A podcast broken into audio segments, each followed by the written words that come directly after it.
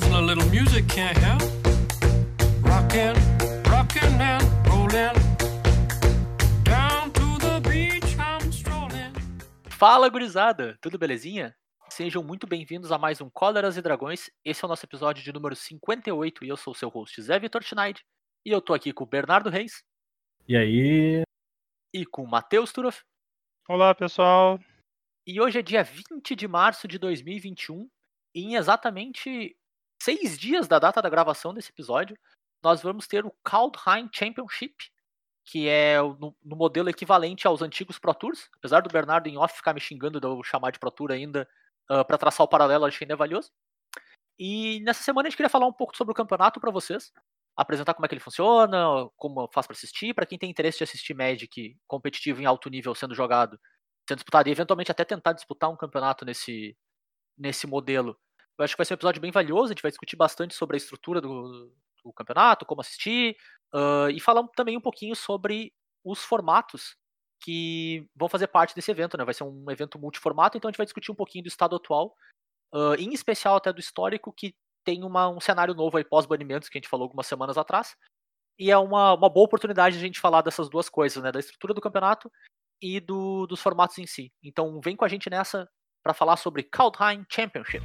Listen, boy, someday when you are older, you could get hit by a boulder while you're lying there screaming, Come help me, please. The seagulls, mm, both your knees. Mas bora lá então, Bernardo, explica para nós o- o que, que é e como é que funciona o Kaldheim Championships.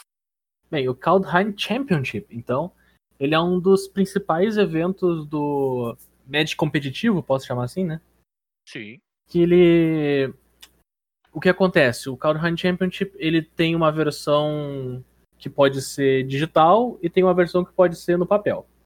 Como a situação não é favorável, nós não temos a versão no papel. Então nós temos a versão digital. Ah, Ela, ele, o Kaldheim Championship, então, ele vai acontecer no Arena. Como o Zé já traçou o paralelo, então, ele é equivalente ao antigo Pro Tour. Vale a pena mencionar. E, e ele funciona da seguinte maneira. Todo mundo que vai participar desse evento já está previamente qualificado. Tipo, não é uhum. chegar lá, se inscrever e participar do troço. Então, tu teve que participar por uma qualificação para te chegar no Kaldheim Championship. Ah, quais são as qualificações, tá? O pessoal que ficou no top 1200 ranqueado do limitado ou do construído no Arena. Quem tá participando da MPL, da Magic Pro League ou do Rivals, que é a segunda divisão. E quem se classificou por torneios externos que, sem, que tem o nível classificatório do negócio. O que acontece o 1200, tá? O top 1200 do Arena construído e limitado é o pessoal que disputa no final de semana, que aconteceu semana passada. Semana passada era que dia? Semana passada foi dia 13. Dia 13. Isso, dia 13 13 e 14 né? Que rolou o qualifier pro Card Round Championship, que só o pessoal que tava nesse ranking pôde jogar. Daí todo mundo que chegou no segundo dia desse evento e conseguiu as seis vitórias, tá classificado pro Card Round Championship. Entendi. Então, se eu quiser disputar o evento no próximo final de semana, eu não posso mais. Eu perdi minha chance, né? Então Isso, agora... pra esse, pra esse de agora tu não tem mais como. Mas se tu quiser se classificar pro próximo, que é o Strixhaven Championship, aí tu pode fazer essas mesmas coisas que eu falei agora. Entendi. Entendi. Então é ou disputar o- um evento satélite, né? Que, que é o que o pessoal chama, como por exemplo os da Star City. Isso. ahn, ou eu vou ter que grindar no, no Magic Arena pra ter uma chance de disputar o qualificatório, e aí no qualificatório Uhum. buscar a vaga. Ou eu já tenho que ser bom, né? Que é a terceira opção. Isso. Tem a, tem a opção secreta, que é, assim, como, como eu falei, esse Championship ele tem uma versão papel e uma versão arena, né? Uhum. Normalmente, quando, quando a gente tem os dois acontecendo de maneira padrão, que é alternar entre papel e arena, o torneio do arena é um e o torneio do papel é outro. Isso quando eu digo na maneira de classificar. Uhum. Entendi. E como a gente tá tendo isso só na Arena agora, só online, quer dizer que todos os Magic Online Qualifiers Championship do Magic Online classificam uma pessoa pro Championship do Magic Arena. Então, tem a maneira secreta de jogar o tem a maneira secreta de jogar o Championship no Arena, que é jogando no Magic Online. Entendi. Então é acaba que a via que o Magic Online antes dava pro papel veio pro digital também. Então tu vai seguir full digital mesmo que seja em outra plataforma. Exato. Isso? Exatamente. Entendi. Mas então, Matheus, eu não, não tô lá, né? Não consegui me qualificar, mas eu quero assistir. Como é que eu. Quando que eu vejo e onde que eu vejo? Como é, quando que vai acontecer o evento, assim? Então, o evento vai acontecer do dia 26 até o dia 28 de março, logo logo, né? Uhum. Vai ser feita transmissão por stream e no canal da Twitch da do Magic, né? twitchtv.com/magic. Também vão existir transmissões localizadas. No Brasil, a gente tem a transmissão da Liga Magic, que geralmente eles fazem. Além disso, nós temos o horário. Para os americanos, ele começa às 9 da manhã, mas para nós é, é uma da tarde. É o horário equivalente. Então, beleza, eu tenho Magic pra assistir na sexta, no sábado e domingo. E o que que acontece na sexta, no, no sábado e no domingo? É sempre a mesma coisa? Não, como todo bom formato de Magic de torneio, a gente vai ter diferença entre os dias. Uhum. No primeiro dia a gente vai ter sete rodadas de suíço, onde a rodada 1 até 3 vai ser standard e a rodada 4 até 7 vai ser histórico. Uhum. Todos os jogos vão ser melhor de 3 e vai ter 30 minutos para cada jogador em cada jogo. Cada os jogadores têm que eh, ganhar quatro ou mais vitórias para avançar para o dia 2. Que é o e sábado. os exato e os pontos vão carregar para o dia 2 então se tu ficar 7-0 no primeiro dia tu vai estar melhor no dia 2 de quem ficou 5-2 no primeiro dia Perfeito. É, essa questão do relógio eu acho legal só pontuar rapidinho, tudo que é que nem relógio de xadrez, né? Ele, vamos dizer assim, enquanto a jogada for tua, ele tá contando o teu tempo. Que nem o relógio do Magic Online, no fim das contas, né? Uhum. Então, não é o tempo da rodada, que nem o tempo de rodada de campeonato de Magic de papel, que é compartilhado entre os dois jogadores, mas é um relógio de cada jogador, assim, né? Então, se a prioridade for tua, tá consumindo o teu relógio, mesmo que seja turno do teu oponente, por exemplo. Eu, eu não sei se eles ainda têm esse negócio, mas no... eles costumavam ter tempo de rodada nos torneios do Magic Ah, é? Arena. É, mas eu acho que eles faziam isso só pra aqueles Invitational. Que era. Hum, pode ser. Foi bem no começo, né? Depois eles só droparam porque não funciona. Daí eles É, chegavam no cara e sentido. diziam, é, tu tem que conceder porque teu oponente tá com mais vida e acabou o tempo da rodada. Sim. o É, problema de acabar o tempo da rodada é que no Magic Online não existe empate, né? Exato. Exatamente. Bom, mas então vamos dizer que tu te classificou no primeiro dia e foi pro segundo dia. É isso aí. Ou melhor dizendo, tu não te classificou, mas tu tá assistindo, então não tem problema. Tu pode assistir o segundo dia. no segundo dia, inclusive, tu não precisa nem ter assistido o primeiro dia pra assistir o segundo dia. Que é uma Será? coisa incrível. Tem certeza? É, não, é. Tem. Peraí, Tem tem, classificação automática pra audiência? Eu mandei um e-mail pro pessoal da Wizards perguntando e eles me garantiram. Pô, então assistir é muito melhor que jogar, cara. É, geralmente é. Eu, tô, eu, eu não preciso nem passar por pré-requisito nenhum pra chegar na final. Não. Tu tem que ter o pré-requisito de ter uma internet. Bom, eu vou assumir que a gente tem porque a gente tá conversando através dela, assim. Sim. Mas então no segundo dia nós temos novamente construído histórico e standard. Dessa vez são oito rounds de suíço. Uhum. O, no caso, como ele continua contando dos rounds do primeiro dia, o round 8 até o 11 vai ser standard e o round 12 até o 15 vai ser histórico. Novamente, todas as partidas são melhor de 3. Tu tem os mesmos 30 minutos que no primeiro dia tu tinha, que nem o Bernardo colocou, né? 30 minutos para cada jogador. E agora o que, que acontece? Os jogadores que ah, ganharem a 12 vitória deles avançam para o top 8 e terminou o torneio para eles ali, vamos dizer assim, nesse dia. Então, se tu entrou já com 7 vitórias do primeiro dia, tu ganha 5, tu nem joga as últimas duas. Vai, tu vai direto. Ah, sucesso. Quase tão bom quanto só assistir. Eu gosto de acreditar, então, que o top 8 ele é seeded. Então, Uhum. Tipo, eu não gosto de acreditar que ele é seeded. O top 8 é seeded. O que eu gosto de acreditar é o seguinte: que como o primeiro enfrenta o oitavo, o segundo enfrenta o sétimo, etc., e o primeiro tem vantagens de estar em primeiro, que é escolher quem começa na primeira partida, porque essa é a vantagem que tu ganha por ter ficado em primeiro no negócio. A primeira pessoa que chegar à décima segunda vitória já vai ser automaticamente o primeiro colocado no top 8 Uhum. Bem provável. gosto de acreditar que vai ser assim. Que eles É vão isso aí. fazer. Porque, tipo, o top 8 não vai ser só de pessoas que chegaram a 12 vitórias. Ele vai fechar com todo mundo que chegou em 12 vitórias, e daí o resto vai ser por desempate de Suíço normal. Claro, Então eu imagino que vai ter o quê? 3, 4 pessoas que vão chegar a 12 vitórias? provavelmente. Não é, É. muito mais do que isso, né? Dada a estrutura do suíço, assim. Sim. É que a gente tem que chamar a atenção o seguinte: eles tiraram o empate do, do torneio. Não tem mais como empatar antes da partida. Né? E colocar essa regra de cheguei em 12 vitórias, estou no top 8, é evitar que o pessoal manipule resultado. Porque o que Claro. acontecia? O cara chegava em 12 vitórias, ele empatava o resto porque ele já estava no top 8. Ele não precisa mais jogar. Sim. E ele não, ele não vai, tipo, tirar os pontos do cara que tá tentando, ou então fingir que tá jogando porque ele já tá lá e vai entregar três jogos e acabar com a disputa. Que é pior Ah, ainda, né? O Então eles só é tiram o cara fora e dizem assim, ó, beleza, tu tá no top 8. E o resto continua jogando. Sim. Eu acho que é É, uma baita escolha, inclusive. Não faz sentido seguir no torneio alguém que não tá mais disputando, né? Uhum. Exatamente. E de acordo com o que tá escrito aqui, Bernardo, é exatamente isso, assim. O top 8 é seeded, o, é baseado na ordem que os jogadores chegam na 12ª vitória e depois os final standings depois de 15 rodadas. Então é Ah, é isso. show. É, se eu chegar, se eu fizer 12-0, ninguém mais fizer 12-0, porque é quase, acho que nem dá pra dois fazerem 12-0, né? Porque a gente teria se enfrentado em algum momento. Então se eu fizer 12-0, eu sou o seed 1 e eu vou escolher a player draw o campeonato inteiro, basicamente. A menos em alguns cenários em relação ao bracket do top 8 que que o Matheus vai explicar em, em sequência pra gente, mas é isso aí, sabe? Se eu se eu chegar a 12 vitórias antes dos outros, eu sou o seed 1. Simples assim. Mas beleza, a gente acabou bem. tocando um pouquinho já no, no domingo, né? Matheus, explica bem como é que funciona o, o domingo e o top 8 pra gente. Então, o, o domingo ele é um top 8 com o que eles chamam de Double Elimination Playoff. Eu não, não vou saber dizer exatamente um, um termo bom em português para isso. Mas basicamente o que acontece?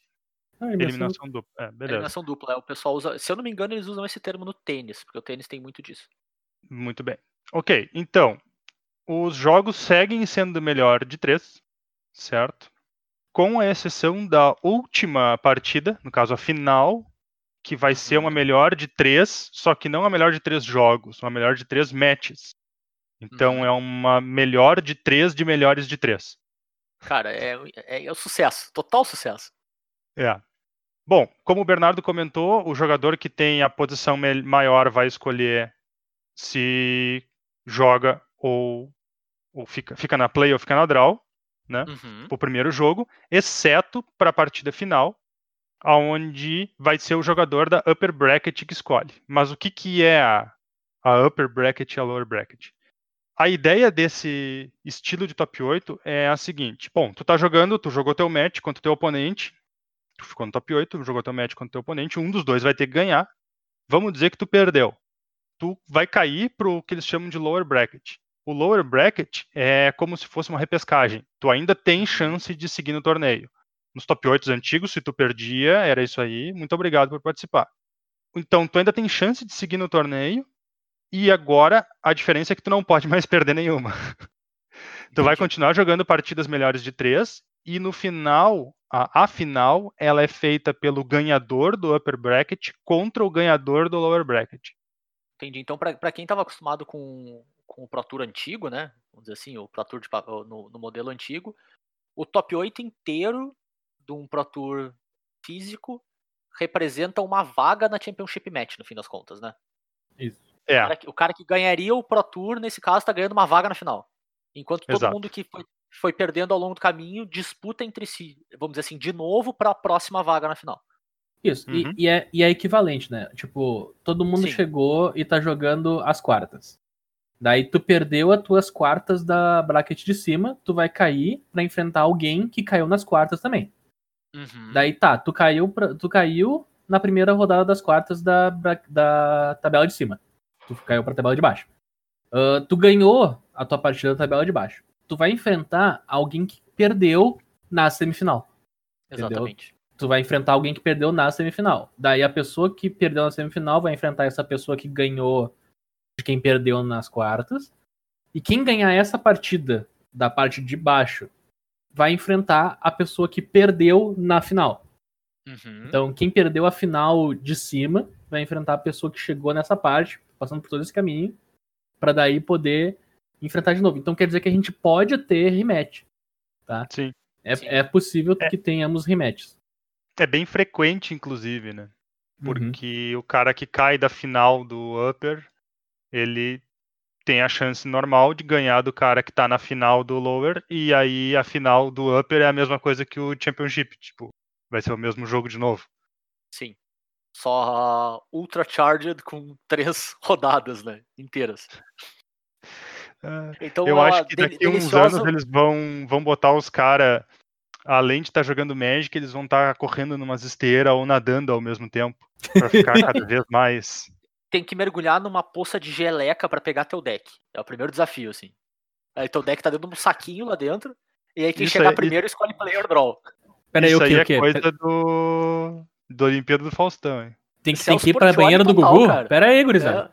É. Não, não, não, só um pouquinho, só um pouquinho. Isso aqui é um programa family friendly. É Pera aí, pera aí, banheira do Gugu? Não tem sabonete nessa brincadeira. aí.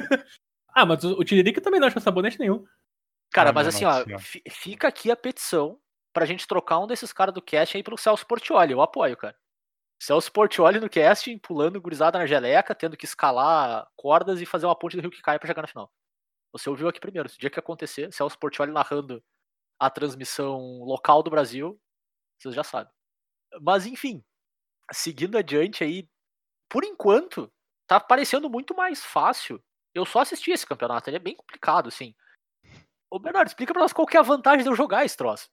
A vantagem é dinheiro. Para a surpresa de zero pessoas. Cara, é, é até importante pontuar assim, como no Brasil a gente não, não tem premiação em dinheiro dos campeonatos na maior parte do tempo, né? Até um pouquinho surpreendente às vezes quando o cara vê Magic dando dinheiro. Então, assim, ó, o que acontece? O Kaldheim Championship ele vai dar 250 mil dólares em premiação total. Uh, Só por tu chegar no campeonato, tá? Tipo, tu chegou, perdeu quatro, chegou lá e perdeu os quatro mil. Bu! Tu ganha 500 dólares. E 500 Show. dólares convertendo pro real atual, todo mundo sabe, é aproximadamente 7 milhões de reais. ou 3 Arredondado litros de pra baixo. gasolina. Tendo, tendo em vista que tu não precisa viajar pra chegar lá, parece uma baita grana. Isso. Sim. E daí a premiação vai subindo, subindo, subindo, e o primeiro lugar vai ganhar 15 mil dólares. Show! E assim, ó, por jogar um torneio no conforto da sua casa, eu vou dizer que tá incrível. É, cara, pa- parece muito bom mesmo, assim. Ah, assumindo um resultado mediano, cara. A gente tem 15 rodadas, né? Assumindo que tu faz 15 o rodadas. clássico, tu faz o clássico 8-7 ou 7-8 que tu te coloca no meio do campeonato, né? É uma premiação bacana, já é 1.500 dólares mais ou menos, por estar na metade. Entre 750 e 1.500, vamos lá. E bem bom, hein? Pra ficar na média. Não, a Claro, né, média quem premiaçãozinha, a premiaçãozinha Bem é, é uma boa, bem cara. bacana. Faz, faz bastante sentido. E daí Legal. o pessoal tá disputando, então, essa premiação em dinheiro e também o campeão do Kaldheim Championship carimba a vaga no Mundial. Ah, é, é verdade, tem essa, né? Muito importante. Nós temos o Mundial de Magic, que acontece todo final de ano, Uhum. cujo atual campeão é, é o Paulo Vitor. Sim. Então, final do ano a gente vai ter mais um Mundial e quem ganhar esse Kaldheim Championship carimba a vaguinha pra jogar o Mundial de Magic no final do ano. Sim. E o campeão do Mundial tem uma carta baseada nele feita, né? É, eles, eles voltaram a fazer agora. Não, não é uma coisa que eles prometem, tá? Eles não é Não, anunciado. Perfeito. Eles fazem, eles fazem porque eles querem. Saiu uma do, do Javier Uhum. e agora vai ter uma. Eles prometeram que vai ter uma em Strixhaven, que é a próxima edição, que vai ser do PV. Sim. Porque eu ia dizer, cara, esse é o, é o prêmio final, né, cara? É tu ficar pra sempre no joguinho, né? Vamos ser honestos, deve ser muito massa, né? Sim, Com certeza. com certeza. Bah, tá louco. Beleza, eu acho que é mais ou menos isso sobre o campeonato em si. Não sei se vocês têm mais algum ponto pra falar sobre a estrutura ou sobre detalhes do campeonato, senão a gente pode começar a conversar um pouco sobre os formatos que vão ser disputados em si, né? Eu só, eu só vou mencionar que todo mundo que participa desse torneio ganha um gorrinho. Gorrinho. Ganha um gorrinho. Gorrinho é estiloso. Todo, todo mundo recebe lá o, a, a, bag, a bagzinha de goodies. E lá não tem um é gorrinho. brasileiro, né? Não, é também recebe. brasileiro, Não, não, não. Fica, fica lá na Rússia. Que é? Na Rússia? Pô, pelo menos diz Curitiba, cara. É o Paraná, pô. A Rússia. Não é? É que a- na Rússia que é que o brasileiro médio vai usar um gorrinho, pelo menos, né? Que agora o, o cara que tá em São Paulo dificilmente vai usar um gorrinho. Aqui no sul, sim. Na Rússia. Eu tô, eu tô pasmo até agora com a Rússia. A. Rússia, a Rússia se meteu nas eleições e se meteu no- na bagzinha do. Na bagzinha do Kaldheim Championship. Cara, não brinca com a Rússia, meu. É Kaldheim, né, cara? É frio, neve. Rússia. Eu, eu tô ok com isso.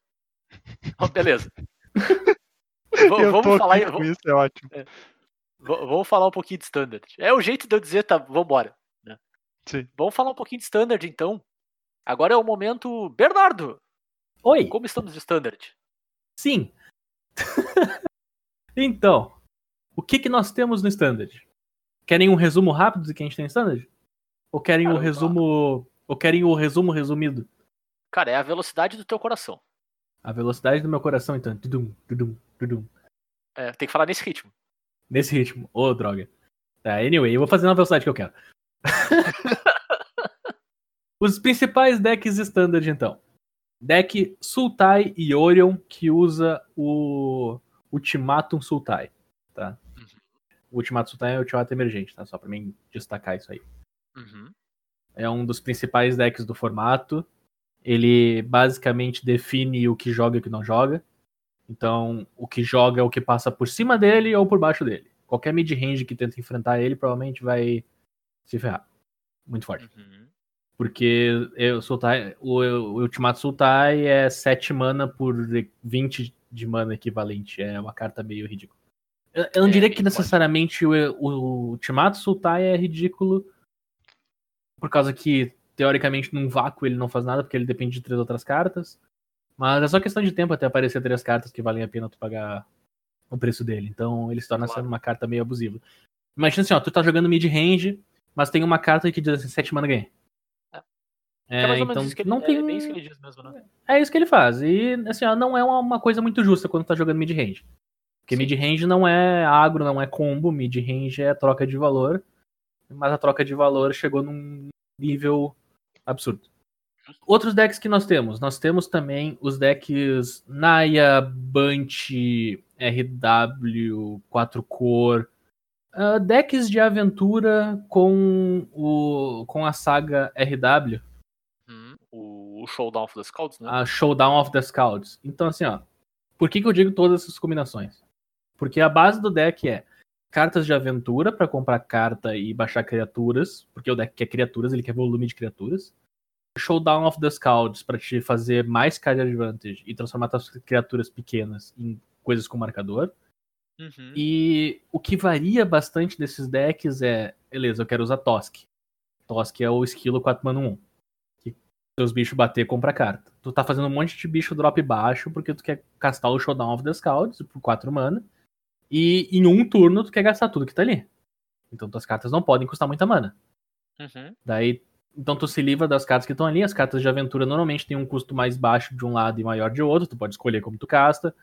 Tu deck vai ser só criaturas, são criaturinhas pequenas. Então tu vai fazer Jaspira Sentinel, um All-Star do draft. Uma mana um 2 Que um alcance, monstro. vira ela e outra Monstro. criatura pra gerar mana de qualquer cor. Tu vai ter o Innkeeper, que é uma carta jogando standard desde, desde que saiu printada. Tu vai ter Giant Killer. Daí tu vai ter Clarion Spirit, que precisa jogar duas mágicas, vai fazer um espírito, um. Então, assim, ó, tu vai fazer. Tu vai pros lados. E daí que tu vai ter um monte de criaturinha. Mas daí tu, pá, o que, que eu faço com esse monte de criaturinha? Daí tu bate um Tosk, bate no cara e compra carta com esse monte de criaturinha. E o que o Showdown of the Scouts faz? O Showdown of the permite que tu faça mais criaturinha, que tu coloque marcador nas tuas criaturinhas e faça com criaturão. Uhum. E daí, tipo, ah, eu quero jogar Naya porque eu quero usar o Felidar Retreat, que é o encantamento que sempre baixa no terreno coloca um marcador em tudo. Eu quero jogar de Bunch, daí eu não vou usar o Showdown, mas eu vou usar carta azul na anulação por causa que eu não quero perder pra Ultimato Sultai. Eu vou jogar de Four Color, usar o Bounce, que é a criatura, que é o, a fadinha lá, usar o Showdown, eu vou. E eu vou usar ah, Giganta como Companion. Ou eu vou simplesmente jogar com Four Color e botar um dragão. Tipo, o final do deck ele vai variando. A estrutura inicial do deck é essa aí que eu tô dizendo. É as criaturinhas pequenas com carta de aventura pra comprar carta. Normalmente Showdown of the Scouts pra terminar o jogo e conseguir card advantage. E, e tipo, tu curva com uma quantidade baixa de terrenos, normalmente algo entre 22 e 21. Entendi. E dentro desse framework tem uma versão dele que é, ah, vamos dizer, de, entre aspas, de combo, né? Que é a base do deck é a mesma, mas tenta matar num turno só, né? Que é com a mágica que dobra o dano e o dragãozão, aquele com haste. Tem, não tem uma versão que é parecida com isso, né? Tem uma versão que é a versão OTK, que a gente chama, que usa o Fling novo, que é um terreno, Uhum. que é. Que, tipo, ela, ela deixou de ser popular. Eu não sei por que exatamente ela deixou de ser popular, mas ela deixou de ser popular. Porque o que, que é o combo? Tem uma carta vermelha instantânea que tu dá alvo na tua criatura e diz assim: dobra o poder da criatura, alvo até o final do turno. Uhum. Tá? Ela é uma instantânea vermelha de duas manas. Então, quando tu tem o dragão mítico, que saiu agora, ele é 5 mana 4-4, se ele for alvo de uma mágica, tu faz um tesouro. E os tesouros tem vira, sacrifica e faz duas manas. Sim. Então, tu pega e ataca com o dragão. Tu faz um tesouro. Sacrifica esse tesouro por duas manas e dá alvo nesse dragão com essa mágica. Tu vai fazer o poder dele virar 8 e fazer mais um tesouro. Se tu tiver mais uma dessa, mais uma dessa mágica, ele baixa 16. Sim. Se tu. aí, tive- potencialmente tu mata o cara, né? Na maior Potencialmente tu mata o cara, porque- porque teu deck já é Naya, já bateu alguma coisa. Claro. Se teu oponente tiver a 20, olha, olha a coisa simples que tu pode fazer. Tu pode sem fazer absolutamente nada no jogo. Terrenos nos primeiros turnos. No quarto turno tu faz terreno Showdown of the Scouts. Uhum. Desvira, 5 mana. Baixa o dragão. Ataca com o dragão. Conjura essa mágica no dragão. O Showdown Scouts vai botar um marcador nele. Uhum. ele vai pra 5. Vai aumentar o poder, ele vai pra 10. Se tu tiver outra mágica desse, tu mata o cara. Show. Se tu quiser enrolar um pouco, tu tem o Fling, que por 3 manas tu sacrifica a criatura e dá dano no oponente. Então tu pode simplesmente atacar o cara e depois dar Fling nele e matar o cara com 20 de dano. Não precisa Ah, nem entrar o ataque, né? Vamos dizer assim. não precisa nem entrar o ataque. Então, e o deck tem criaturas grandes, porque ele usa a Fera Apaixonada, que é 5-5 por 3 mana. Uhum. E o pessoal geralmente fica seguro contra essa criatura, porque não deixa uma criatura 1 em campo pra ela atacar. Só que se o oponente usar a mágica vermelha de duplicar o poder da criatura e dar um fling em ti, é 10 de dano. Sim. Então, tipo, é engraçado tu usar o fling? É, mas quando teu fling é um terreno, as únicas Sim, cartas que não fazem nada, entre aspas, assim, no teu deck, são as que duplicam o poder. Esse deck, em especial, ele usa o bicho branco na aventura, que é 3-1, e por uma branca tu devolve uma permanente pra tua mão. Então tu pode baixar o Fling como terreno, e depois pagar uma mana branca e devolver ele pra tua mão. E voltar a ser uma mágica. Sim. Claro. Tá, esse deck ele meio que caiu de popularidade, mas ele ainda é um deck que funciona. O problema dele é a mana base. Qualquer Sim. deck standard que não seja numa combinação de trioma vai ter um problema na mana base, porque as duais que a gente tem, ou elas são um, ou elas são outro. Elas Claro. são ou azul ou vermelha, ou branca ou preta. E não vai poder mudar isso durante o jogo. Tu vai ter que escolher Claro. e tomar a decisão, e é isso aí. Então, tu ter um trioma em campo pra facilitar tua mana e tudo e tal, é um, um avanço muito grande. Naya não tem esse trioma. É por isso que o deck anterior que eu comentei, que usa Jaspira, se dá muito bem, porque Jaspira corrige a cor de mana que tu precisa. Tu pode fazer uma base de deck GW e splashar, entre aspas, o vermelho. Porque teu bicho gera mana de qualquer cor que tu precisa. Sim. É, eu, eu perguntei dessa versão especificamente porque me parece ser o tipo de coisa, assim, né? No, no vácuo, né? Tu tem uma- um mecanismo de simplesmente matar teu oponente ah, em um turno. Parece ótimo contra um deck de mid-range que tem um, um plano de fazer uma mágica que vai te ganhar o jogo, né? Vai ganhar pra ele, né? A Sim. grosso modo. Tu faz a mesma coisa. Tu também tem um plano de jogo agressivo, vamos dizer assim, mas tu também tem a opção de. Não, agora acabou, sabe? De simplesmente acabar com o jogo numa, numa tacada só. Então me, me parece que balanceia bem. Né? Eu não, não joguei a match pra ter certeza. Uhum. Enfim, Continuando então, o que, que mais a gente tem no Standard? Nós temos ainda Dimir Rogues. Dimir Rogues ainda existe, a base do deck é a mesma. O que tu pode mudar é o approach que tu tem no deck. Mais counterspell, menos counterspell, mais removal, menos removal. Daí tu tenta atacar o metagame. O Dimir Rogues ele tem várias fraquezas, ele não é um deck imbatível. Ele também não é o melhor deck do formato. Ele pode ganhar do melhor deck do formato, que é o Sultai Orion. Mas tem outras coisas que também conseguem ganhar do Sultai e Orion que ganham do Dimir Rogues. que, que o Dimir Rogues é?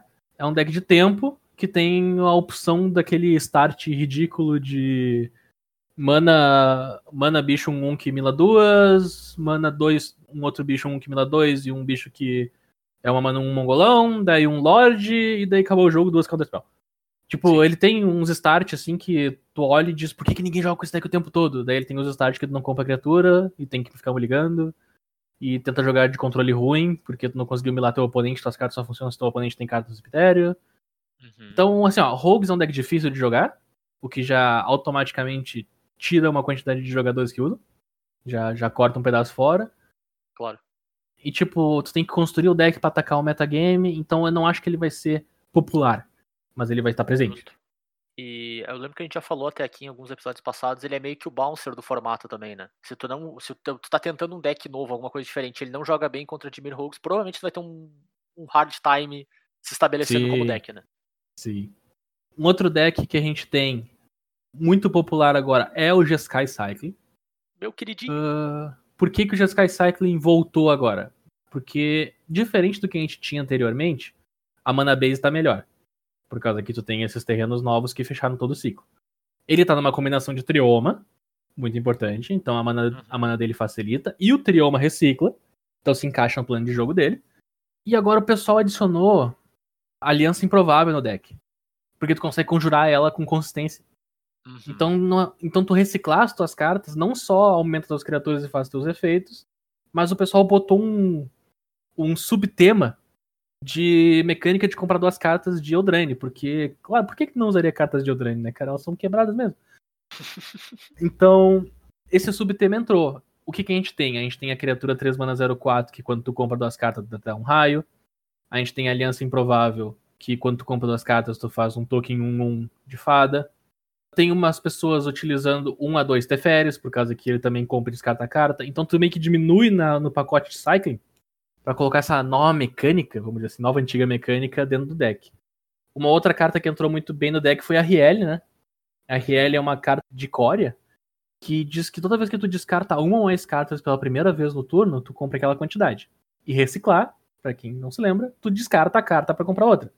Então se tu tem uma Riel em campo e tu recicla uma carta, tu vai comprar a carta da Riel, porque tu descartou uma carta, e comprar a carta do reciclar. Então tu automaticamente já ativa as cartas de comprar dois. Sim. Ao, É. ao mesmo tempo que tu cria vantagem reciclando uma carta. O que, que o deck faz? Ele faz a mesma coisa que ele fazia antes. Ele continua tendo o Zenith Flare, que dá dano X de dano e tu ganha X de vida, onde X número de cartas de reciclar no cemitério. Só que tu colocou mais coisas que funcionam em sinergia com aquilo que tu já fazia. E quando metade do teu deck se recicla, inclusive as cartas que ganham o jogo pra ti, Sim. o deck pode mudar de plano de jogo do 8 a 80 muito rápido. Tu pensa, pô, esse deck agora tá usando o Pyromancer 04, tá usando Riel. Então eu quero colocar Glass Casket no meu deck, por causa do pós-sideboard, pra exilar criatura de custo 3. E daí meu oponente começa, baixa uma aliança improvável que é um encantamento. Daí eu fico olhando, ah tá, show! E daí ele soca de token 1 de fada e eu fico olhando pro Glass Casket na minha mão. Hum, interessante. Show! Show demais. Não, e, cara, a Aliança Improvável é é impressionante como ela ganha os jogos sozinha. Tu não precisa fazer mais nada o jogo inteiro, só fica reciclando e eventualmente atrapalhando um pouquinho o que teu oponente tá fazendo. Muito pouco, esse deck não é bom em atrapalhar o que teu oponente tá fazendo, mas às vezes ele consegue. E, e ela carrega o jogo sozinha. Muito rápido, assim. E É o que, que que esse deck tem de poder, então? Ele tem o poder de uma carta de 4 manas que volta e meia dá 12 de dano. Se não, se não, se não fizer nada sobre isso. Enquanto ele está te esse 12 de dano, ele está desenvolvendo o, jogo, o plano de jogo dele. Quais são as fraquezas? Ele precisa dos payoffs. Não adianta ele só reciclar carta, ele não consegue pegar as coisas do cemitério. Tá? Ele precisa de um payoff. Então, ele vai muligar agressivamente, ele vai atrás da raposa, que é o drop 1, ele vai atrás da aliança improvável, vai atrás do Pyromancer, ele precisa achar alguma coisa. E, e é- e essa é a maior fraqueza desse deck. Ele precisa de alguma coisa, e quando ele achar uma coisa, normalmente por algum tempo ela vai ser única. Então, se tu resolver ela, o deck vai passar um tempo reciclando pra achar outra. Uhum. E essa, é, e essa é a fraqueza do deck. Então, ele é um deck batível, ele é um ótimo deck. Mas assim como todos os outros decks, eu tô falando as fraquezas deles, com exceção de Sultai Yoro, que não tem muitos. Justo. Só pra fazer um, um comentário adicional. É o deck que eu tenho jogado, Standard. Eu não jogo muito, mas é o deck que eu uso, assim. Eu não uso exatamente essa versão, porque eu acho que ela é um pouquinho pior para melhor de um, que eu acabo jogando. Uh, ela é muito melhor para melhor de três, de longe, assim. Eu jogo a versão que tem lurros, e aí tu acaba perdendo essas cartas de 3 e 4 manas que o Bernardo falou, né? Não tem o Paromancer, não tem RL, não tem Teferi, por exemplo. Uh, mas é, é, essa essa versão específica, nessa versão com, com, cartas mais caras, ela é um pouco melhor nesse sentido de, de payoff. Assim, tu tem mais payoffs, tem mais cartas que fazem a diferença no jogo. Então, ela é, ela é um pouco mais consistente do que a versão que eu uso. Assim. É mais fácil tu ter uma mão inicial com sete cartas, sendo que pelo menos uma ou duas são cartas que te permitem uh, abusar dos seus efeitos de Cycling, porque Cycling faz isso, né? Tu vai estar tá jogando carta de verdade fora e muitas vezes tu tá comprando bastante terreno no processo. Né? Então tu acaba ficando com mãos que, que perdem o gás com uma certa velocidade. Então essa versão que é um pouco mais densa de payoff acaba se tornando um pouquinho mais mais fácil de usar, assim, mais consistente do que a versão de lurros, assim, que tem um jogo melhor contra deck de controle, mas tem, tem que me ligar mais agressivamente ainda. Seguindo adiante, então, no leque de decks standard, nós temos o Groove Adventures, que não é.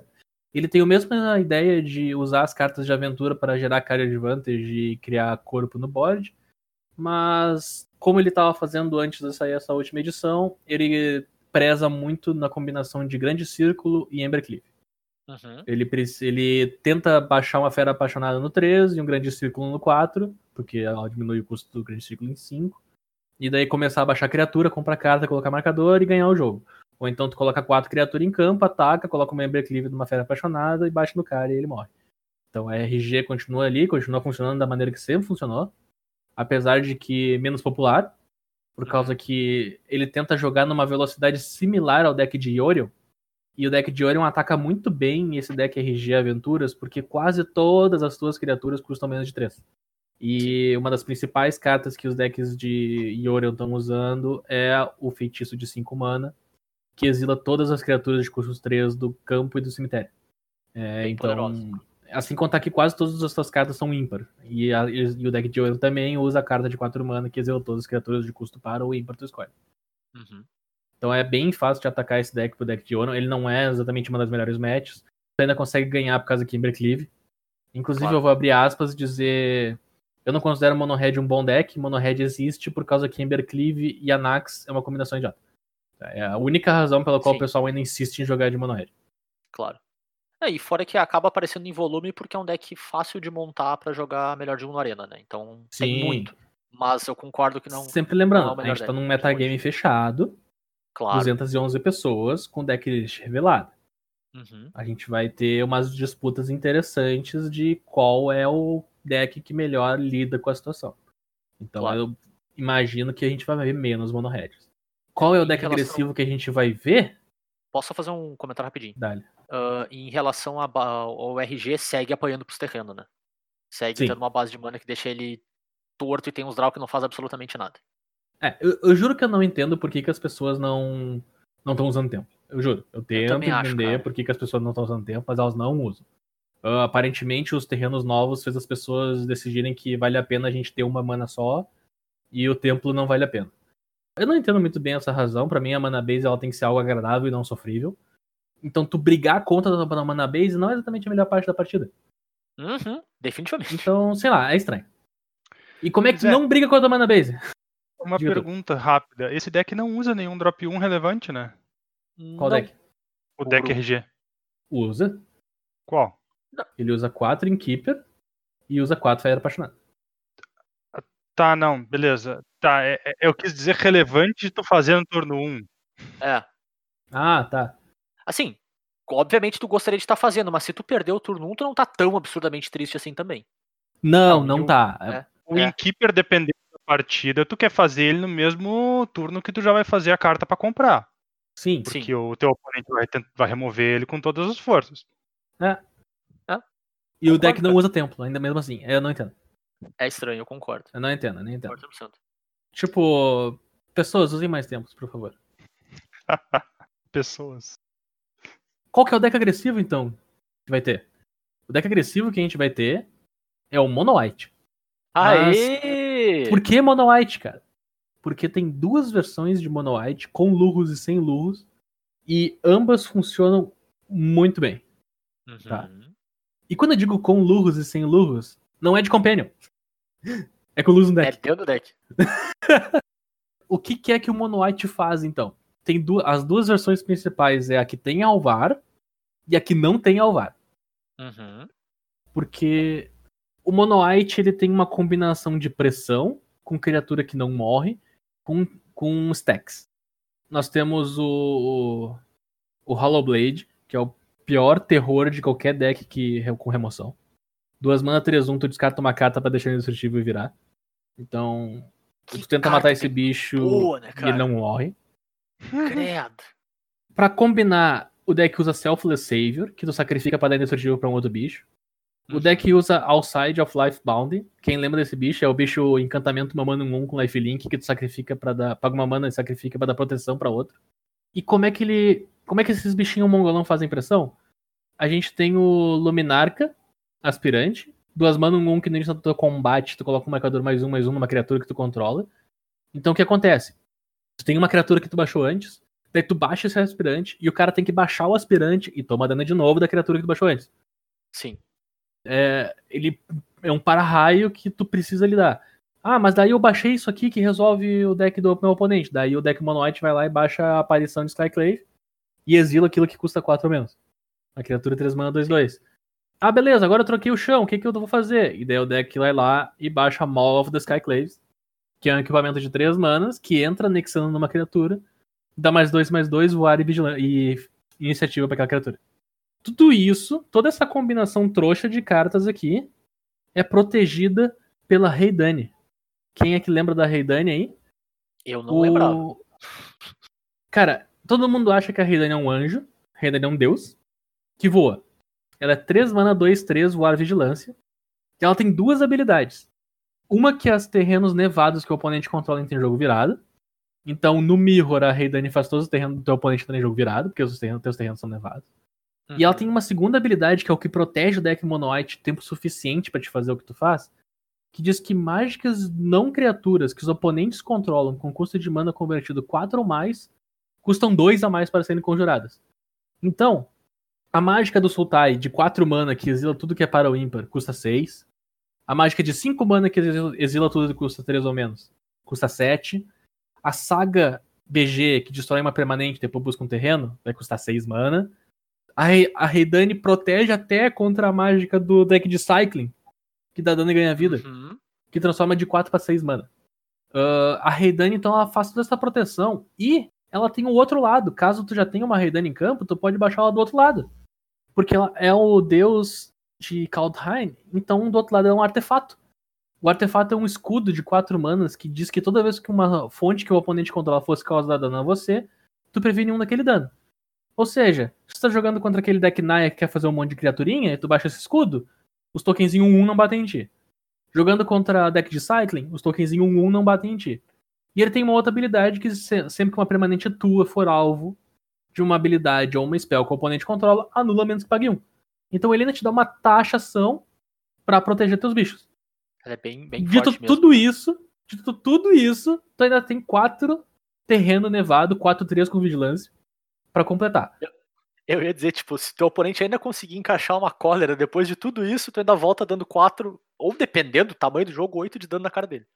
Então, assim, ó, o deck Mono White, ele tem várias maneiras de atacar.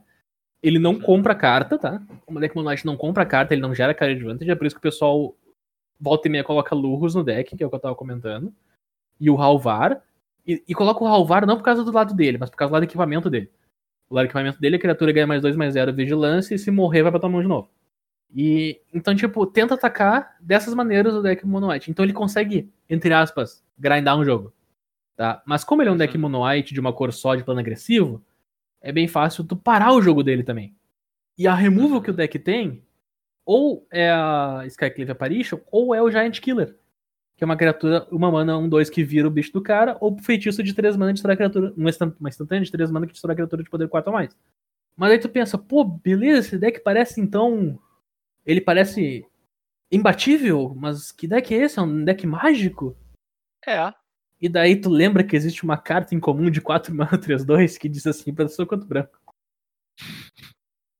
E, Show! e toda vez que uma criatura for te atacar, o cara tem que pagar um pra isso. Cara, Show! É incrível como ficou anos sem ter uma carta com proteção. E aí agora, uma das primeiras que eles trazem de volta, pá, sideboard contra o deck tal. Cara, é- e o deck Mono White ele pode ter várias construções, cara. Tem, usa, que- tem gente que usa Stone Coil Serpent pra ter proteção contra multicolorido e gastar tuas mana. Tem gente que usa Legion Angel. Aquele 4 mana, 4-3 voar que quando entra em jogo tu pode pegar um do sideboard. Uhum. Então, assim, ó, tem várias opções de coisa. O que eu falei aqui é a base do deck.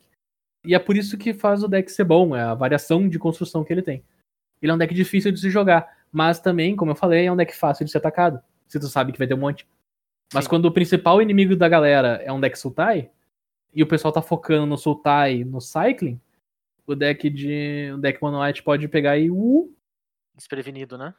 pegar pela beirada. Bernardo, pra gente amarrar o standard e, e ir pro histórico, quero que tu, tu me diga assim, qual que é a tua aposta pro deck que no final do, do suíço, né? Não vou nem considerar o top 8. No standard vai ter a maior win percentage. Ah, o deck de maior win percentage? É, qual que vai ser, o no fim das contas, o melhor deck standard do campeonato? Qual que é a tua É aposta? que a gente, tem o, a gente tem o deck de maior win percentage e normalmente ele não é o deck que ganha o torneio. Justo, mas é isso que eu quero. Eu quero ver no, no foco, tipo assim, as rodadas de standard ponto, assim, sabe? Não quer dizer que o cara Ah. vai ganhar o torneio, porque isso tem muito mais coisa envolvida, tem o, tem o próprio histórico do lado, né? O deck que eu acho que vai ter a maior win rate é o que eu não falei. que vai ser o deck Temur Adventures. Que é o, eles chamam de Temur Turns. Ok. Tem, tem gente que usa o Bosch pra ser ímpar, mas as últimas versões estão tirando o Bosch e só jogando de Temur mesmo. Porque pacote de aventura com a carta com as cartas Temur e o fei- a mágica de 6 mana que. ganha- 7 mana, né? Que vira 6 que ganha turno extra. A Epifania de Aurund. Sim. Isso, essa mesmo. Então é uma shell Então- de deck de aventura, clássica. Uhum. Ok, nem conhecia esse deck. Legal. Esse é o deck, Beleza, esse é o então. deck que eu acho que vai ter a maior win rate. Uhum, Agora quem vai ganhar o torneio vai ser o Sultan. justo. Eu, eu acho plausível, cara. É, às vezes é só volume, ah, tu tem o histórico ali do lado, né? Mas legal. Show de bola. Então partiu pro segundo formato, gurizada. Vou falar um pouquinho de histórico também. O histórico que teve um, um grande movimento aí com o Anthology novo, né? E com banimento. Acabou a Era Uro. E muito deck voltou a aparecer de novo, né? Muito deck já tinha e algumas coisas novas surgiram também, né, B? Sim, sim. O... Como tu disse, a combinação de banco com carta nova faz o formato ficar novo, Sim. vamos dizer assim. Definitivamente. Então conta pra nós, Bernardo, quais são os três principais decks do formato que já existem há mais de meio ano. Bem, eu vou então pegar esse momento do nosso especialista em histórico, que é o Turo. Todo mundo sabe que o Turo é nosso especialista em histórico. Aham. Então eu vou pegar o que ele me disse aqui mais cedo. o, um dos principais decks do histórico vai continuar sendo o mesmo, provavelmente, que é o deck de Sacrifice, Uhum. Que desde que saiu o Company é, o, é Jund. Era, era, full, era full BR, era Rue Rue, mas daí, Exatamente a mesma piada. mas aí chegou o verde ali e o verde é show, né? Daí, o, e daí então nós temos Jund. É, é para quem desconhece, é o deck Sacrifice que tava no Standard. Uhum. Então, o combo de, de gato, forno e, e Mayhem Devil. Mayhem Devil. deck. Isso. Tem o Priest ali também. Tem o, Uhum. o. Tem Claim the Firstborn, porque como a gente tá aumentando o power level, o custo, das criatu- o custo de mana das criaturas tá diminuindo. Claro. E tem Company, pra te botar duas criaturas em campo. E como tu. E como sempre é bom pagar quatro mana pra botar duas criaturas em campo, ótimo. Apesar de que várias das minhas companies acham uma ou nenhuma criatura. E É, o tem que deck mata. carta, né, Bernardo? Por favor. É, né? e o deck mata com Mayhem Devil. Ele continua sendo um deck muito forte, muito consistente. O gato continua indo pro forno, daí o gato sai do forno, e daí o gato vai pro forno, e daí o gato sai pro forno. Tipo como tu faz linguiça, tá ligado? Tu pega e tira a tripa do porco, depois pega e coloca o porco na tripa. Linguiça É mesma Cast. ideia. Mesma ideia. Cara, eu acho interessante Show. como esse deck, ele, ele é. Hoje em dia, ele, é uma- ele chegou nesse ponto que é a versão onde os caras realmente pegaram o deck que era BR e botaram verde para ter a Collected Company. Mas ele passou por um monte de versão diferente, onde ele era mais Jund, menos Jund, onde tinha até o dragão, aquele, o Corvold no deck. Sim, E cara, as aí, versões mais finalmente, com a, recentes. com a Company, ele sentou num, num- numa situação. Mas, mas nem por isso, cara. Com as versões mais recentes, o pessoal ainda tá discutindo se é pra usar o, o ganso, o encantamento lá do, da Food e o Drop 3 do Midnight Reaper, que é o que tu compra a carta, né? Ou então se tu deve jogar BR só com Company e tentar matar o cara o mais rápido possível e ainda, e ainda botar um uma cidadela de Nicobolas. Sim, Tem, sim. tem discussão ainda sobre o que, que é melhor pro deck. Isso é pra te mostrar o quão bom e variável ele é. Outro deck, então, muito popular do histórico, pra seguir a linha, é o Hack dos Arcanistas, que chamam, né? Uhum. Porque ele é um deck de Lurros, Lurros Companion, então teu deck inteiro custa dois ou menos. E o Arcanista, quando ataca, conjura uma mágica com o poder igual ou menor que ele. E ele tem ele é um 3. Então teu deck inteiro é coisas de uma mana. Thoughtseize, é Village que Melhor carta do formato. comprar duas cartas. Sim, Thoughtseize é a melhor carta do formato. É choque. Então assim, ó, o que que tu usa? Tu usa o zumbi uma mana 1 que entra em jogo Mila 3 e morre Mila 3. Que é o cara ideal que tu quer sacrificar pro Village Rites. Tu usa Young Pyromancer, que sempre tu joga mágica faz token 1. Tu usa Croxa, que é carta no cemitério. Tu usa o Arcanista. Tu usa Claim to Fame, que no Claim tu revive uma criatura de custo 2. E no Flame tá no teu cemitério, tu paga duas mana, dá mais 2 mais 0 em ímpeto. Tu usa essa combinação de cartas pra abusar do fato de que tudo custa pouca mana, pra te poder trabalhar com pouco terreno e gerar muita vantagem conjurando tuas mágicas de novo, e de novo, e de novo Uhum. ia matando o bicho do cara e fazendo token 1. Quem lembra do deck de. do deck Modern, que tinha assim, vai, vai se achar muito em casa. Não era com arcanista, mas era esse princípio de Pyromancer. Era, eu tô gerando um pouco de valor enquanto eu tô descartando as cartas do meu oponente e fazendo token 1. E daí eu tô de recapitular numa linha de Souls. Entendeu? Era esse, esse deck modern que a gente tinha com Blood Moon, os negócios. É meio que uma transição pra versão histórica, pra gerar valor com o arcanista e usar lurros de Companion, Croxy, etc. É um deckzinho que o pessoal gosta bastante também. E, e é interessante, né? Que é um, é um deck que mostra que às vezes tu fazer oito mágica, enquanto teu oponente só conseguiu fazer uma ou duas, é o suficiente, mesmo que não seja as, as grandes mágicas, tu não tá resolvendo um baita bagulho, sabe? Mas Uhum. na. Bem nisso que tu falou, né? na- no acúmulo de valor ao longo do tempo, tu passa por cima do cara. Simples assim. Além disso, como tu trabalha muito com descarte, tu é muito rápido para esse deck, vamos dizer assim, desacelerar o, o plano de jogo do Uhum. oponente. Então, Sim. ele tá disposto a jogar com pouca mana, e o plano dele é fazer tu jogar com pouca mana também, porque tu vai descartar duas, três, quatro cartas ao longo da partida, e aí ou tu descartou teus terreno, ou tu descartou coisa que não era terreno, então, de qualquer forma, tu tá com um recurso limitado, né? Claro. Então, é um deck bem bacana mesmo, assim. E é um deck que, que costuma em field fechado se dar bem, né? Cara, é- era um deck que já jogava direitinho e tinha seu espaço na época do Uro. Sendo que o Uhum. Uro talvez seja a pior carta pra te ver do outro lado da mesa quando tá fazendo o oponente descartar. Claro. É verdade. É Mas daí tu fazia o seguinte, tu usava o Claim to Fame pra pegar o ouro do cara, atacar e depois sacrificar. E é engraçado, cara, porque daí tu podia, o Tibalt ele ficou pior no histórico, né? Porque tu não pode baixar o Tibalt, pegar o Uro do cara da mão dele, pagar três mana e atacar com o Uro. O, o Val que tu diz, né? A frente do Tibalt. Isso, o Valk, o Valk no caso. Ele tomou um nerf porque baniram a melhor carta do formato. Oh, não. ele era, ele era Foi a melhor junto, né? resposta contra aquela carta. Seguindo então os decks históricos, cara. Seguindo pra outra vertente completamente diferente. Uh, Azorius Control. Ótimo deck do formato. A combinação de Cólera de Deus com Teferi Herói de Dominária é muito forte, pra surpresa de zero pessoas. É, o- é o oposto do deck anterior, né, cara? Tu vai fazer carta boa Aham. em cima de carta boa. Tu faz carta boa em cima de carta boa. A gente tem Shark Typhoon, que acho que é uma das melhores cartas de controle printada recentemente. Uhum. Ela se encaixa em né? diversas partes do jogo, ela faz um plano honesto, ela faz um plano muito honesto. Então, assim, ó, combinação de cartas que respondem o formato funcionam muito bem quando tu sabe o que é o formato. Uhum, Então, sim. ah, eu preciso de mais cólera ou eu preciso de mais counterspell? Eu preciso de removal target e removal em área. Eu preciso de card draw ou eu preciso de criaturas? Tudo isso é a decisão que o deck de controle faz quando monta o deck. Se vale a pena usar ou não. Então, vai ter as Azorius Control, porque uma versão genérica das Azorius Control é forte. Porque a gente tem Teferi Herói de Dominária que quebra essa barreira.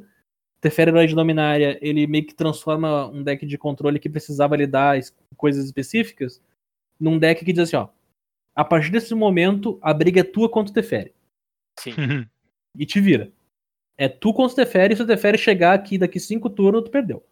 É, é tu contra o Teferi e eu vou te atrapalhar junto. Também tem isso, é, né? isso aí. É isso aí. Então, tipo assim, ó. é- o Teferi tá aqui, mata o Teferi. Te vira. Sim. Transforma no legítimo que- 2x1. É, E o W, o W Control ganhou um amiguinho bem bacana com o Cloud High, né? Pra caso tua cólera de 4 mana não seja rápido o suficiente, agora tu tem a cólera de 3 mana, né? Sim. Então, se tu tiver um probleminha assim, pô, não tá dando, gurizada, tu uma acelerada na cólera e fica tudo em casa. É um bom Eu deck acho mesmo, cara. bacana como esse deck é fechadinho. Ele, ele tem. Ele tem toda uma sinergia interna muito boa nele. Uhum. Tu pega, por exemplo, um deck que pode usar Search for Ascanta e Teferi. E ao mesmo tempo tu tem acesso a, ao Shark Typhoon, ao Cast Out. É tudo muito instant. Aí tu. Algumas versões estão usando Sphinx Revelation pra te ter um over the top. É, Uhum. O troço é muito bacana. Mas, cara, o que realmente faz tu acreditar que o cara que montou o deck sabia do formato é ele tá usando Tails End no deck. Sim. Sim. Sim. Cara, Tails por End. duas- antes- Pode falar, fala. Por duas mana, anula habilidade ativada, habilidade desencadeada ou a mágica lendária. Ponto. Quando o Uro tava muito presente no formato, o Tails End era 4. Ah, claro. Sim. Faz sentido. É, é, é isso e ah, pelo menos a lista que eu abri aqui como uma lista base, né? Tem Graph Digger's Cage main deck, tá ligado? Porque tu sabe qual que é a tua, tua dificuldade de lidar, tá ligado? Sabe, tipo assim, eu lido com tudo bem, menos isso aqui. Então É. já vou ter a resposta main deck.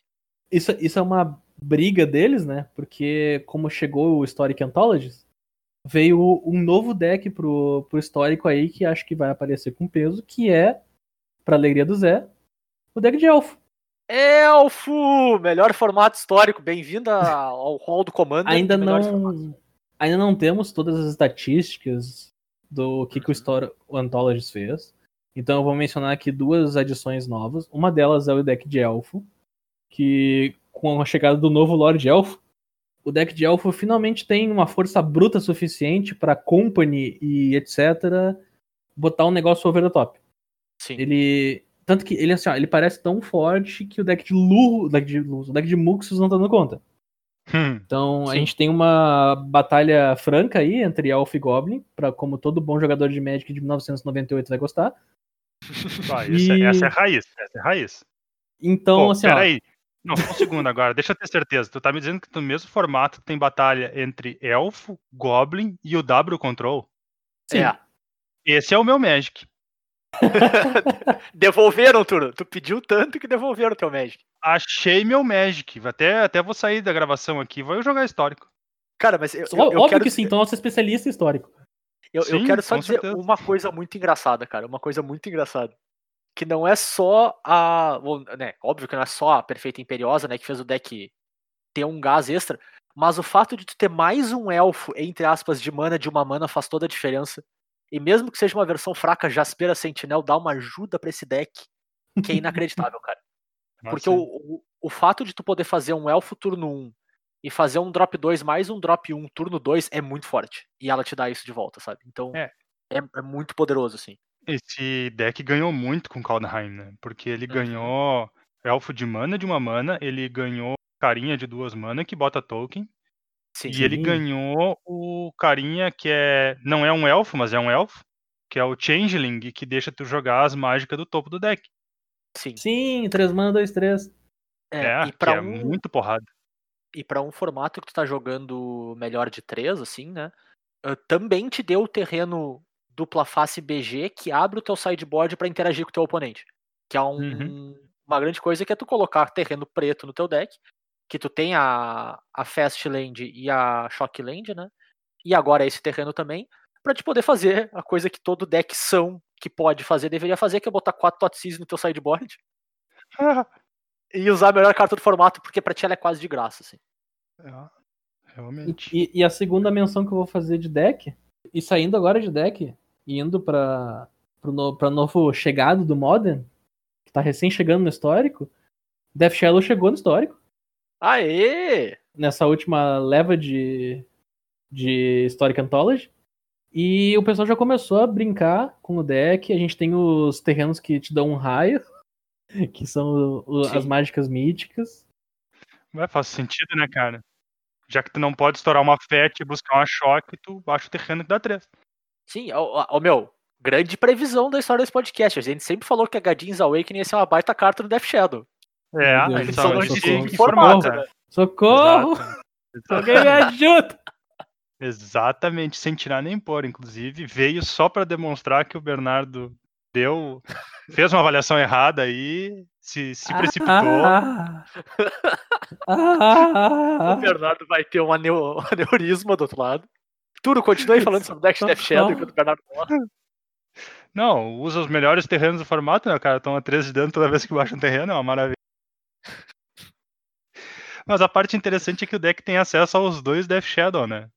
O Sim. Death Shadow original e o de duas mana, que também é bem porretinha se tu, se tá jogando pra isso. Claro, o, o Skyclave alguma coisa. Apparition. Eu esqueci o nome dele. Não, Apparition é o Não, de a três mana. Apparition é branca. Skyclave Death Shadow. É, Skyclave Death Shadow, exatamente. Scourge of the Skyclave. Scourge of the Skyclaves, muito bem. Então tem o, o, o Skyclave Death Shadow. E daí o povo tá tentando se aventurar nesse deck BR de Death Shadow. Eu não sei se essa versão de Death Shadow que o pessoal tá brincando vai, vai ser de fato a melhor versão que a gente vai encontrar no final do troço. No Championship esse final de semana. Uhum. Porque a gente já tem decks estáveis, né? A gente já tem o W que a gente sabe que funciona.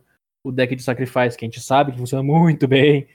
Vai ter, vai ter o deck de Elfo que o pessoal vai tentar chegar na surpresa, porque já se provou ser muito forte. Vai ter a galera do deck de, de Goblins. Vai ter a galera do deck RG, porque RG continua muito forte. Tu Uhum. tem curva, tu tem mana, tu tem Burning Tree Emissary.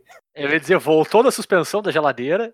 Isso. Aí, ó. Na- Quem quiser jogar de mono-red, tem Ferocidonte. Então, assim, ó, tem carta, tem deck e tem. E não tem tempo suficiente. A combinação perfeita para um formato diverso. A match do suposto deck de Death Shadow versus o deck de Sacrifice parece horrorosa. Parece, Mas né? assim, Pra quem? Pra horrorosa pro Death Shadow? Não, o Death Shadow não tem chance, cara. É, justo, Pensa assim, ó, justo, tu justo. tá tentando entrar com um bicho grande, certo? Aí o cara tem forno e gato, pode ficar te bloqueando pra sempre. Ou então o cara tem a carta que rouba teu bicho grande e te mata com ele mesmo. Ou então Sim. tu baixou tua vida e o louco é um deck que fica te pingando, não importa se tu tá tentando, se tu tem defen- como se defender ou não. Claro. É, é bem, bem suada, parece a match contra, contra o Juno Sacrifice. Isso. Men- Sim. menção honrosa aqui, a gente tem ainda o deck de Prowess, azul e vermelho. A gente tem Uhum. os decks de, entre aspas, ramp, que podem ser ou sem cor ou monocolorido. Pode ser mono red, mono black e incolor. A gente tem ainda as, as versões de mono blue, ou então o W, que baixa bichinho e encantamento. Ainda existe o deck o W de auras, que o Zé joga no histórico com muito afinco todos os dias. Tem o pessoal tentando fazer decks novos, tem o pessoal tentando jogar com os decks que já existiam. As cartas novas estão aí. O formato tem tudo para ser muito interessante. Bernardo, Oi! qual deck vai ter a maior win percentage do campeonato? Maior win percentage do campeonato vai ser o deck de UW Encantamentos. Auras. Isso. Boggles. Eu gostei Uhum, dessa Não aposta. é, Eu- não é o Orzhov, Auras. O W, Auras. O W Auras. O W Boggles. Tá ligado que eu tô Boggles dizendo raiz. isso e eu nem sei se vai ter esse deck lá, porque o histórico mudou tanto nessas últimas semanas, cara, que eu, Justo, eu vou dizer pra vocês, eu não sei o que, que vai aparecer esse final de semana justo. pra, pra esse Mas é uma aposta, né, cara? Vamos ver. É. Tipo, tu tem, tu tem uma chance de se consagrar ou de ninguém lembrar que tu apostou em alguma coisa. Justo. Então é isso. Turo, Sim. quem que vai ser o campeão? Ah, cara, o campeão, como sempre, somos nós que podemos observar Magic de altíssima qualidade, em casa, sentados, sem precisar fazer nada e nem se classificar pra nada. Ô, Zé, Sucesso, mas, então, mas aí, é, aí é golpe baixo, né? Porque dizer qual que vai ser o campeão histórico, sendo que o histórico acaba depois de rodada normal, é sacanagem. Não, era o campeão do campeonato mesmo. Ah, bom. Mas como disse o Turo, nós somos os verdadeiros campeões, né? O campeão são os amigos que a gente fez ao longo da jornada. Perfeito. Então, pessoal, não deixem de prestigiar final de semana que vem. Bastante Magic pra assistir, vai ser bem, bem bacana.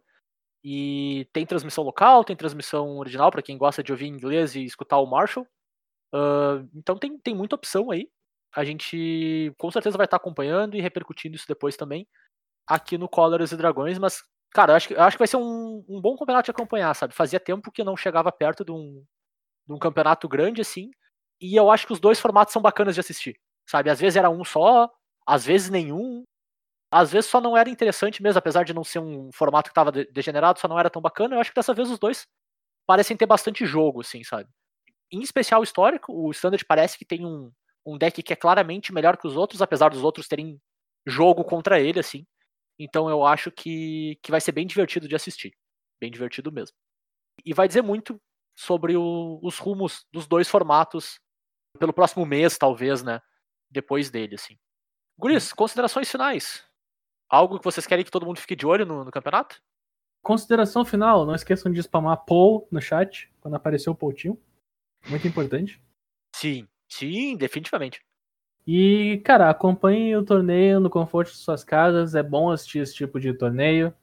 Não levem o, o metagame dele com o melhor deck pra Leather também, porque, como eu falei, é um metagame fechado.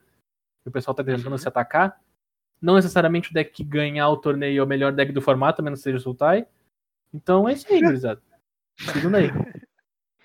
Cara, de considerações finais, eu gostaria de dizer que se o nosso ouvinte observar na semana que vem que o Bernardo não tá participando tanto do episódio, é porque provavelmente ele vai estar vendo ao mesmo tempo o high screen do torneio. Então eu já vou, já vou avisando, tá? Mas é só isso. Só essa é a única observação que eu tenho pra fazer. Não vou confirmar nem negar essa afirmação. É isso então, pessoal. A gente vai encerrando por aqui mais um Cóleras e Dragões. A gente lembra que sempre que os nossos episódios são disponíveis em todos os agregadores de podcast por aí, Spotify, iTunes, Pocket Casts, então onde tu procurar a gente, ah, tu vai nos encontrar. Além disso, a gente está nas redes sociais, no arroba Cóleras e Dragões, tanto no Facebook, quanto no Twitter, quanto no Instagram, e o Bernardo tá gritando aqui do meu ouvido em, ter- em forma de texto, mas eu sei, Bernardo, pode deixar. Então, vocês podem nos encontrar em todas as redes sociais aí, tanto do podcast, quanto vocês podem nos encontrar no e-mail também, no colerasdragões.gmail.com, ou vocês podem falar com, comigo e com o Bernardo direto lá no Twitter. Eu sou arroba jvitorfromhell. E eu sou o arroba BNR underline MTG. E a gente lembra também que na semana passada a gente anunciou mais uma parceria lá com a Cúpula do Trovão, que é a nossa, nossa loja parceira aí, lá de Pelotas, no Rio Grande do Sul, e que tá com uma promoção bem bacana por pouquinho mais de uma semana ainda, né? Hoje é dia 20 quando a gente tá gravando, ah, até o dia 31 de março, então tu, tu pode entrar no site da Cúpula do Trovão, que é o cúpuladt.com.br, e usar o código Espiral Dragões, tudo junto, maiúsculo, e o espiral é espiral, de espiral temporal, né? Não tem o E na frente. Ah, e tu vai ter 3% de desconto na, na tua compra, no método de pagamento que tu quiser. É uma compra só por, por usuário nesse período, mas é um desconto bacana. E, cara, a cúpula tem, tem de tudo quanto é produto que tu pode ter na tua necessidade de jogar Magic, ou até outros card games, assim, caso tu, tu esteja na busca também. Então tem single, tem deck, tem deck box, tem playmat, tem dadinho, tem tudo que tu precisar lá. E eles estão com estoque muito recheado de carta de Time Spiral Remastered, tem muita coisa. Eu já garanti minha compra já, já comprei minha cartinha uh, Old Border para montar meu Commander de Algmoth estiloso aí. Então não percam também.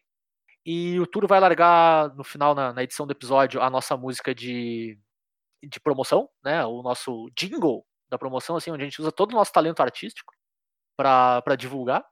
E é isso, né, pessoal? Confiram lá que a Cúpula do Trovão, cara, é de longe uma da- das lojas de Magic que, que tem o melhor customer service do Brasil, assim, cara. Entre todas que eu já que eu já consumi, assim, o pessoal toma muito cuidado no- nos pedidos, é tudo muito bem feito, assim. E eu não falo essa boca, para fora só porque são nossos parceiros, é, é muito, muito bom mesmo, assim, sabe?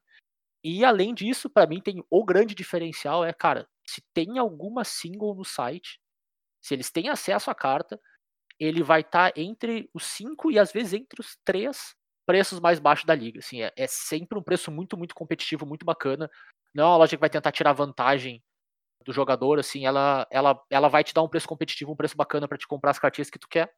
Então procura lá, vale muito a pena. cúpuladt.com.br O Zé anunciou, o desconto funcionou. Então faça o seu carrinho e compre com descontinho. E é isso então, né, pessoal? A gente volta na semana que vem com mais um Cóleras e Dragões para vocês. Valeu, abraço. Valeu, tchau, tchau. Falou, galera.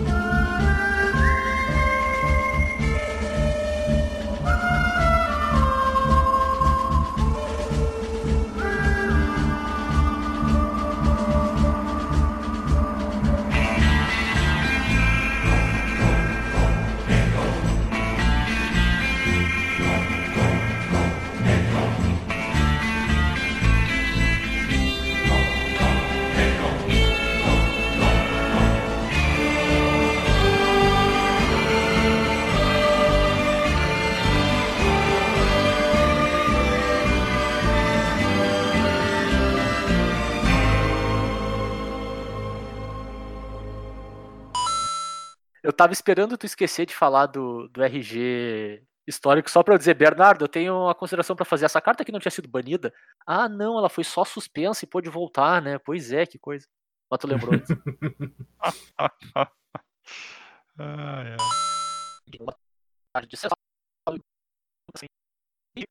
Então tem bastante cortando. Magic pra se Agora tu cortou, Zé. Agora tu cortou.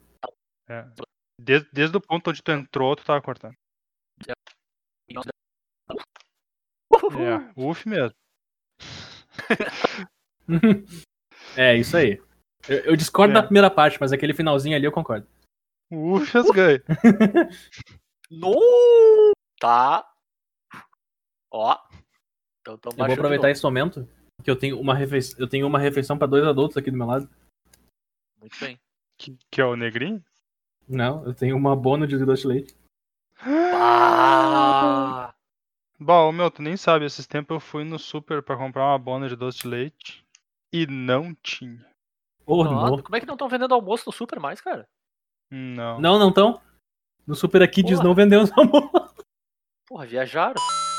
Há tempo no Mythic Championship com a melhor versão? Porque nós já temos Calma, o W que é estável. O que eu falei? Mythic Championship. Nossa, te- É! Se chamasse de Pro Tour era mais fácil. Eu sabia eu tô decepcionado. que via, Peraí já que eu tô, decep... antes, eu tô decepcionado comigo mesmo, né, cara?